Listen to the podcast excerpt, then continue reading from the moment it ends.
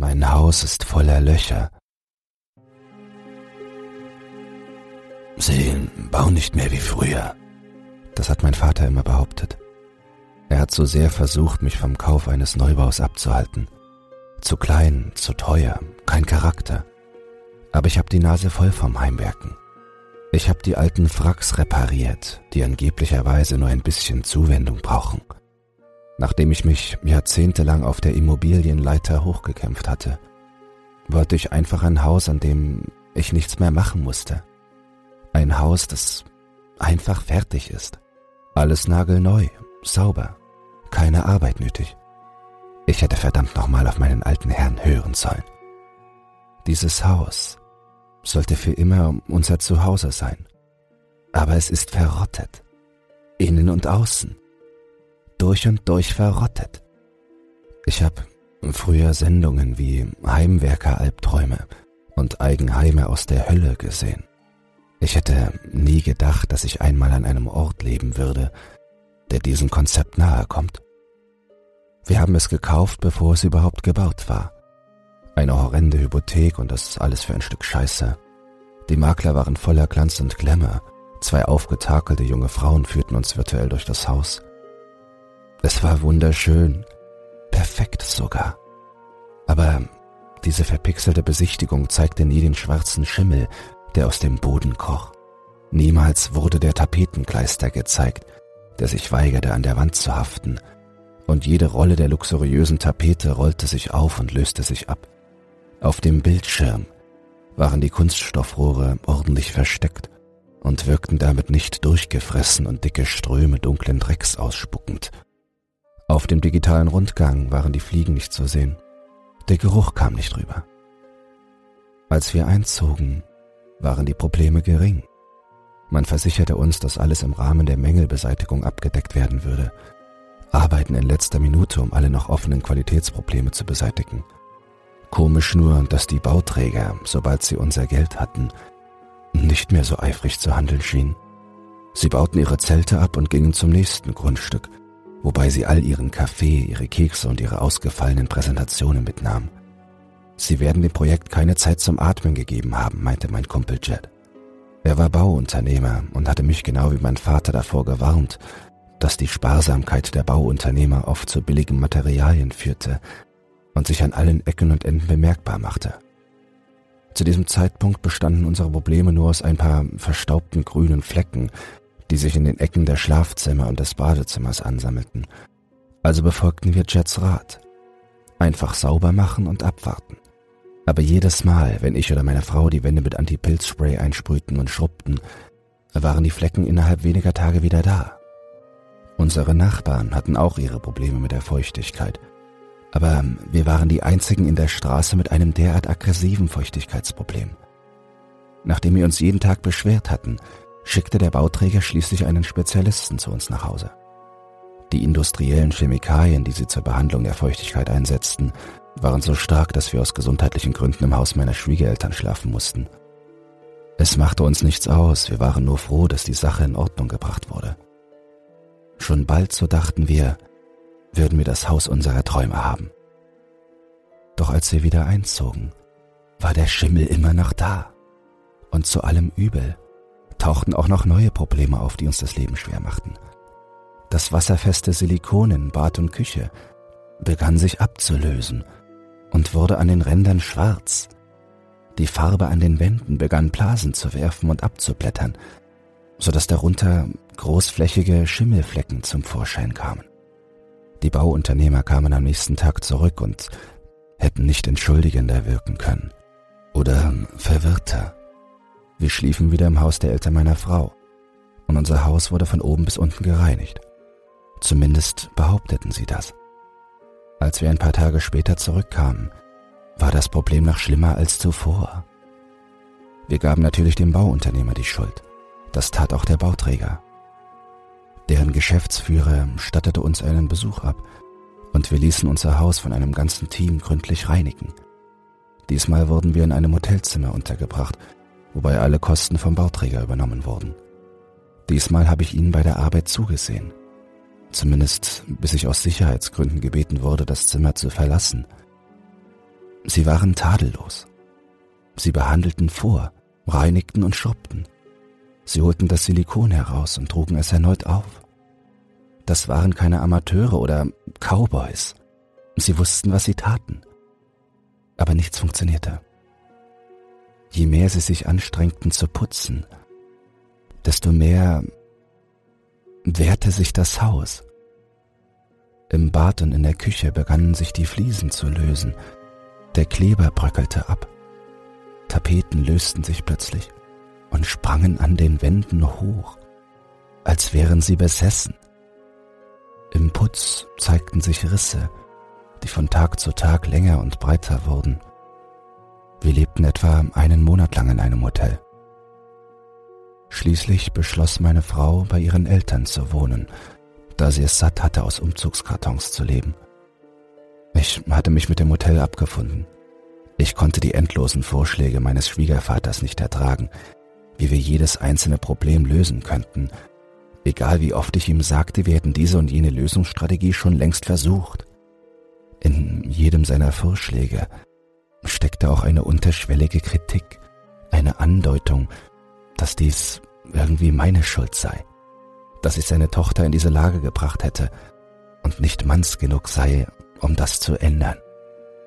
Also blieb ich im Hotel und hoffte einfach, dass ich den Fachleuten vertrauen konnte, dass sie ihre Arbeit machen würden. Aber auch wenn ich nicht im Haus war, breitete sich die Fäulnis aus. Es verdarb meine Stimmung, meine Gedanken, meine Beziehungen. Manchmal kann eine schlimme Situation Menschen zusammenbringen. Dies war nicht so eine Situation. Als wir nach einem Monat endlich wieder einzogen, war das Haus wie aus dem Bilderbuch. Die Bauunternehmer führten uns durch das Haus, filmten die gesamte Übergabe und fotografierten jeden Zentimeter eines jeden Zimmers. Es fühlte sich alles sehr starr an, sehr formell, ich musste Unmengen von Papieren unterschreiben, bis mir die Handgelenke wehtaten. Aber das Haus war in Ordnung. Und es fühlte sich an, als ob eine zwei Tonnen schwere Last von meinen Schultern genommen worden wäre. Wir brachten alles wieder ins Haus und ich schlief wie ein Baby, weil ich endlich die Gedanken an die Verrottung vergessen konnte. Es sollte der letzte friedliche Schlaf sein, den ich bekam. Am nächsten Morgen entdeckte meine Frau Anzeichen von Schimmel in der Dusche. Ich fand Schimmel, der in den frischen Wänden hochkroch. Kleine Luftblasen, die unter der Farbe hervortraten. Tapeten, die sich an den Rändern kräuseln. Meine Frau fing an zu weinen und mir wurde flau im Magen, weil ich wusste, dass dieses Haus genauso verkommen würde wie zuvor. Nur dass dieses Mal alle unsere Kontakte mit dem Bauträger und dem Bauunternehmen an deren Rechtsabteilung weitergeleitet wurden, und wir bekamen die kalte Schulter gezeigt. Die Probleme wurden behoben, sagten sie. Für alle Änderungen nach der Behebung waren wir verantwortlich, behaupteten sie. Sie hatten Videobeweise und unterzeichnete Dokumente. Wir waren auf uns allein gestellt. Innerhalb einer Woche war das Haus so schlimm wie nie zuvor.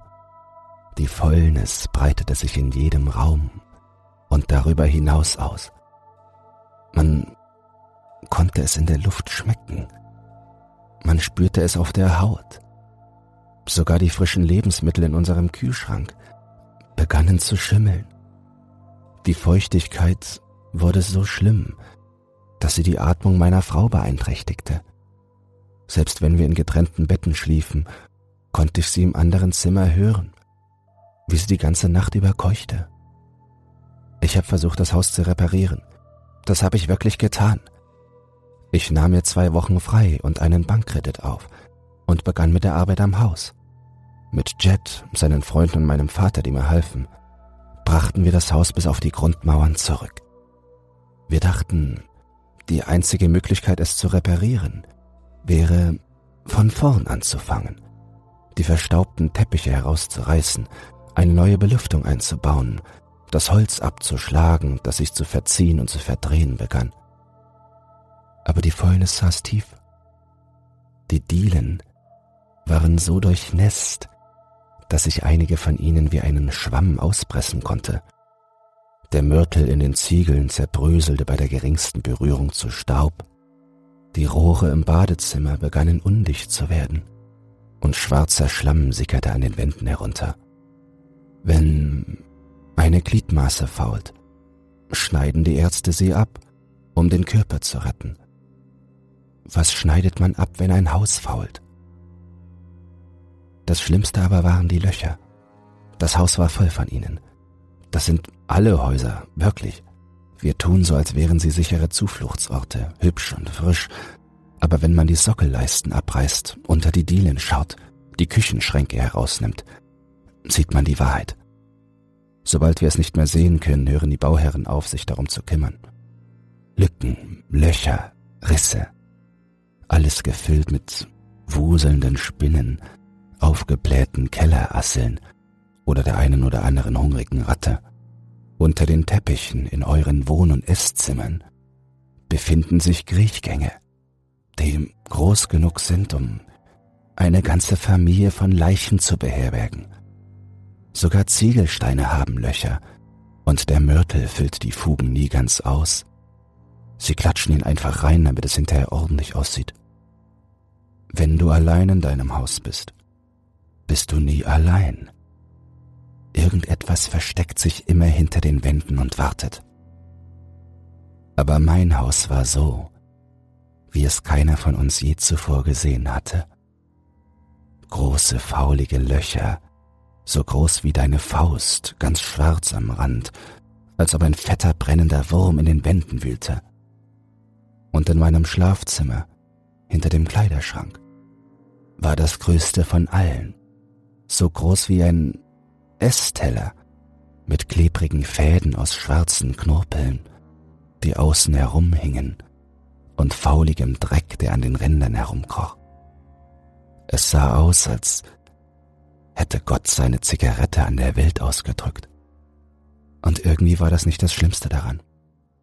Nein, das passierte, als meine Frau endlich ihre Koffer packte und abreiste. Als ich in dieser Nacht im Bett lag und auf die Muster in meiner mit Schimmel befleckten Decke starrte, konnte ich immer noch dieses Keuchen hören. Das war nicht sie. Sie war es nie gewesen. Es war das Haus. Die Wände schienen sich mit jedem rasselnden Atemzug zusammenzudrücken. Ich redete mir ein, es sei nur der Wind, aber ich wusste, dass es eine Lüge war. An der Decke bildeten sich neue Risse, die sich mit jedem Ein- und Ausatmen bogen und Staubkörner auf mich schleuderten. Um mich herum, in den Wänden, hörte ich etwas kratzen, das durch die Löcher schlüpfte. Am nächsten Tag erzählte ich niemandem davon. Ich brachte es nicht über mich, die Worte auszusprechen, und stürzte mich einfach in die Arbeit. Erst als mein Vater mich am Handgelenk festhielt, merkte ich, dass ich mit dem Hammer auf die Dielen gehämmert hatte. Immer und immer wieder, bis das Holz nur noch aus Splittern bestand. Ich ließ den Hammer los, und er purzelte durch das Loch, das ich gemacht hatte. Ich hatte den Griff so fest umklammert, dass er sich in meine Handfläche eingegraben hatte, und ich konnte meine Finger nicht mehr ausstrecken. Alle starrten mich an. Mein Vater, Jet, alle Arbeiter. Dir geht es nicht gut, oder? sagte mein Vater, während alle um mich herum meinem Blick auswichen. Ein Teil von mir zerbrach, und die ganze Wut, die ich versucht hatte zurückzuhalten, brach aus mir heraus. Natürlich geht es mir nicht gut, verdammt! knurrte ich ihn an und riss meine Hand aus seinem Griff. Dieses Haus! Ich konnte meinen Satz nicht einmal beenden und fing an, mit meinen bloßen Händen Bretter zu zerreißen. Dieses verdammte Haus! Irgendwann wurde ich müde aber zu diesem Zeitpunkt war nur noch mein Vater da. Der Rest war verschwunden. Mein Vater stapelte leise die Bretter auf, die ich losgerissen hatte, warf einen besorgten Blick auf meine blutenden Knöchel und ledierten Finger, sagte aber nichts. Es tut mir leid, murmelte ich schließlich, sackte zusammen und vergrub mein Gesicht in meinen blutverschmierten Händen. Mein Vater legte mir nur eine Hand auf die Schulter und deutete auf das brutal entstandene Loch in den Kriechgang hinunter. Nimm am besten deinen Hammer mit. Mir gelang das kleinste Lachen der Welt, und ich wischte mir die Tränen aus den Augen. In Wirklichkeit habe ich mich nur noch mit mehr Blut beschmiert. Ich blickte auf den Hammer hinunter, der in der Dunkelheit unter dem Boden kaum zu erkennen war. Grunzend ließ ich mich auf den Boden fallen, griff nach unten und tauchte meine Hand in die Dunkelheit, bis meine Fingerspitzen den Hammer berühren konnten. Und er bewegte sich. Etwas riss ihn aus meinem Griff. Ich drehte mich entsetzt um, gerade noch rechtzeitig, um eine knorrige, verdorrte schwarze Hand zu sehen, die den Hammer tief in die schwarze Leere unter meinen Füßen zog. Ich riss meine Hand aus dem Spalt, als wäre sie in einem heißen Ofen gewesen, und stolperte auf die Füße. Bitte sag mir, dass du... Ich hab es gesehen, beendete mein Vater. Einen Moment lang starrten wir beide nur in das zerklüftete Loch, unfähig zu begreifen, was wir gerade gesehen hatten. Dann schüttelte mein Vater den Kopf und begann in das Loch zu klettern. Ich packte ihn und zog ihn zurück. Was machst du da? Es war nur eine Ratte. Dad, du hast dasselbe gesehen wie ich. Das war keine Ratte. Es war. Es war nur eine Ratte. Es war eine verdammte Hand.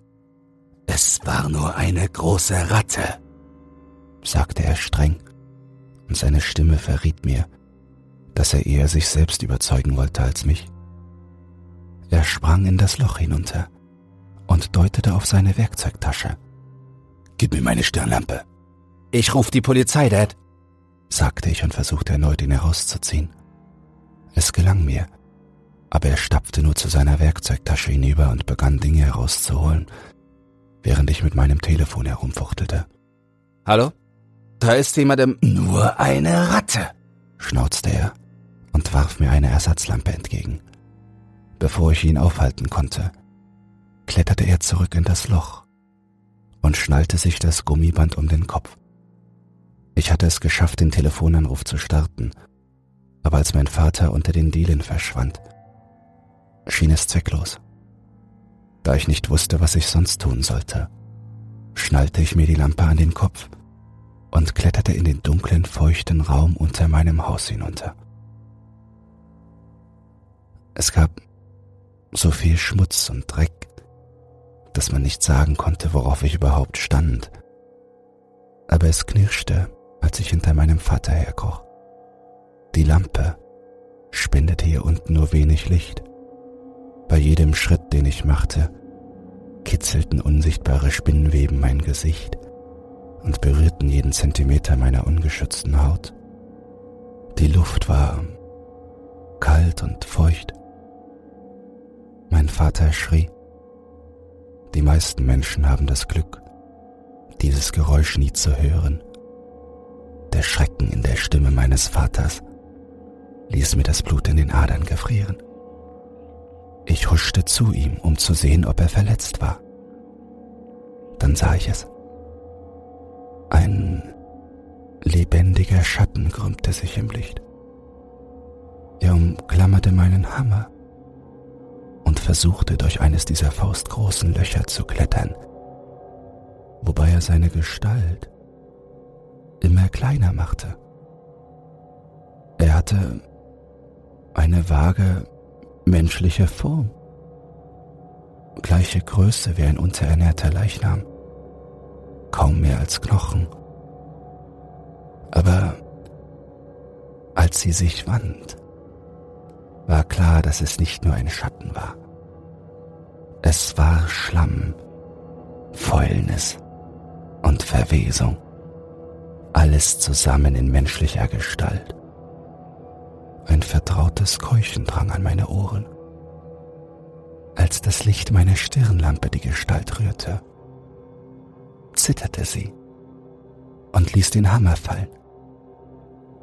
Ein entfernter Teil meines Verstandes erkannte, dass das Licht sie verletzte.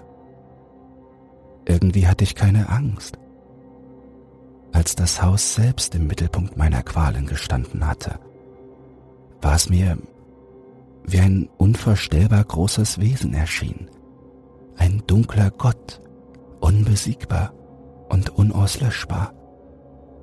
Jetzt, wo ich diese schwache, verschmerzt zitternde Gestalt sah, die von meinem Licht verwundet worden war, empfand ich nur noch Wut, Hass, Fäulnis. Ich stieß einen Schrei aus, von dem ich nicht wusste, dass ich dazu fähig war, und kletterte auf die Gestalt zu, wobei ich das Licht meiner Stirnlampe heller machte. Ich zückte mein Smartphone und ein weiterer Lichtstrahl gesellte sich zu ihm. Ich rief meinem Vater zu, er solle dasselbe tun, aber er war wie erstarrt. Verdorrte schwarze Hände griffen nach mir, versuchten sich in mein Gesicht zu krallen. Aber ich drehte mich und richtete das Licht auf die ausgestreckten, verwesenden Gliedmaßen. Was auch immer zu ihnen gehörte, schrumpfte und zitterte. Ich hielt mein Handy wie eine Waffe und kam mit dem Licht näher und näher. Die Gliedmaßen sanken zu Boden, wurden zu schmutzigen Ranken und schlängelten sich durch das Loch in der Wand.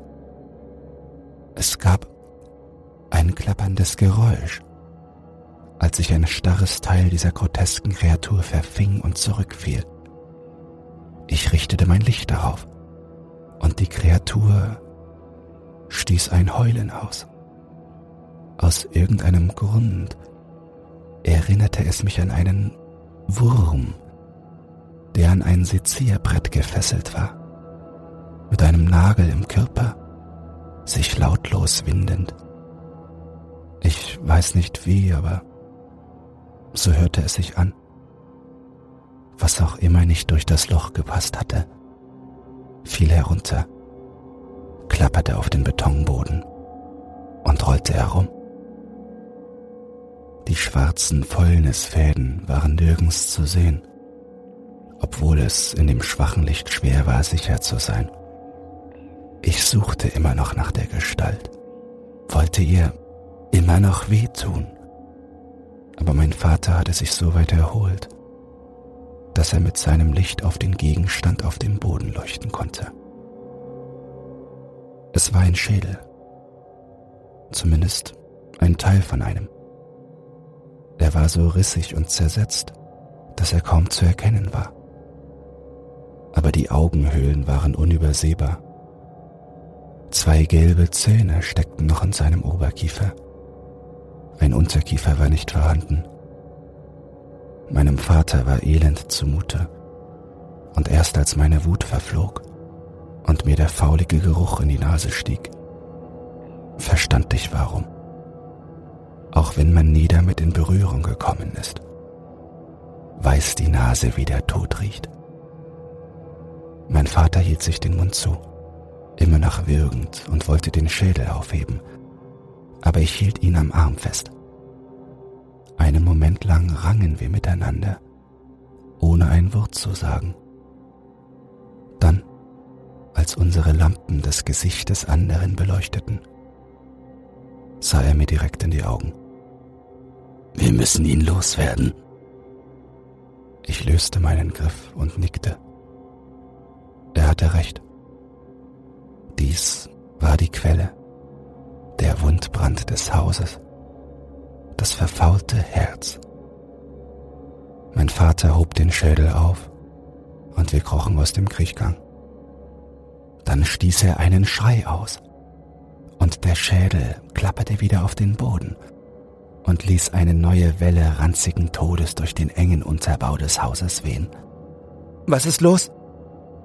Ich konnte gerade noch verhindern, dass sich mein Magen auf dem schmutzigen Boden entleerte. Ich richtete meine Stirnlampe auf meinen Vater. Er zog gerade seine Handschuhe aus. Selbst in der Dunkelheit konnte ich sehen, wie der zerrissene Stoff unter seinen Fingern zerbröselte und zu Staub wurde was von seinen Fingern übrig war. Aschgraue Haut purzelte zu Boden, Fleisch, das sich auflöste, verweste und von den Knochen meines Vaters tropfte. Sein Daumen, Zeige und Mittelfinger waren verrottet. Ich bedauere nicht, was ich als nächstes tat. Nicht wirklich. Ich hätte schlauer sein können. Ich weiß. Ich hätte es mit Werkzeug aufheben und in eine Tüte packen können. Aber ein Mann kann nur eine bestimmte Menge ertragen, bevor er freidreht. Ich nahm den Schädel in die Hand, schmiegte ihn an das nackte Fleisch meiner Handfläche und kroch los. Mein eigener Schädel kratzte an den splitternden Holzdielen, als ich mich aus dieser unterirdischen Hölle hinauszog und zurück in mein Haus sprang. Mein Haus. Mein Haus! schrie ich und fühlte, wie mein Fleisch verbrannte, wie meine Hand sich in die Fäulnis verwandelte, die ich schon seit Monaten in meinem Herzen spürte. Ich schaffte es, die Türschwelle zu überschreiten, bevor ich zu taumeln begann. Ich schaffte es, den verfaulten Schädel auf die Straße zu werfen, bevor mir schwarz vor Augen wurde und meine Adern zu Eis erstarrten. Als ich auf den Boden aufschlug, bin ich mir fast sicher, dass ich gelächelt habe. Mein Haus Wenn eine Gliedmaße fault, schneidet man sie ab. Lepra, sagten die Ärzte. Ich hatte Glück, dass es nicht bis zu meiner Brust vorgedrungen war. Sie mussten meinen Arm bis zur Schulter abtrennen. Wenn es sich weiter ausgebreitet hätte, dann... Nun, dann hätte ich das hier nicht schreiben können. Ich hoffe, ihr versteht, wie schwierig es ist, mit einer Hand zu tippen. Sie haben den Schädel nie gefunden. Niemand glaubte uns unsere Geschichte, obwohl es keine Erklärung für unsere plötzlichen und verheerenden Fleischwunden gab. Aber die Operation war ein Erfolg. Mein Haus hat aufgehört zu verrotten. Es besteht jetzt nur noch aus Ziegeln. Schöne, saubere Ziegel. Ich sitze darin und höre dem Wind zu, der draußen pfeift. An den Wänden hängen Lufterfrischer, die an kleinen Schnüren aufgehängt sind. Flaschen mit Desinfektionsmittel, Anti-Schimmel und Anti-Pilz-Spray stehen überall verstreut, nie weiter als eine Armlänge entfernt. Und was den Kriechkeller angeht, den habe ich mit Beton geflutet. Mein Haus ist jetzt ein einziges großes Loch. Und nur ich bin darin.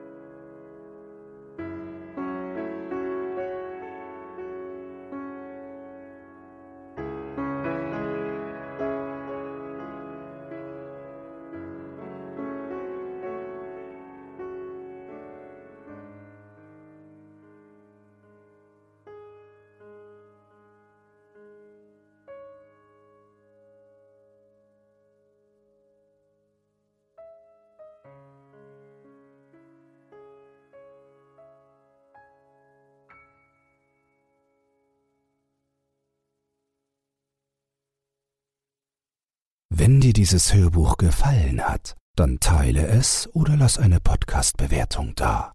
Ab sofort hast du zudem die Möglichkeit, unter den Show Notes bei Spotify anhand von Umfragen und Kommentaren mitzubestimmen, wohin es mit diesem Podcast gehen soll. Du hast Lob und Kritik oder einen Creepypasta-Wunsch Dann lass es mich wissen. Ich lese alles.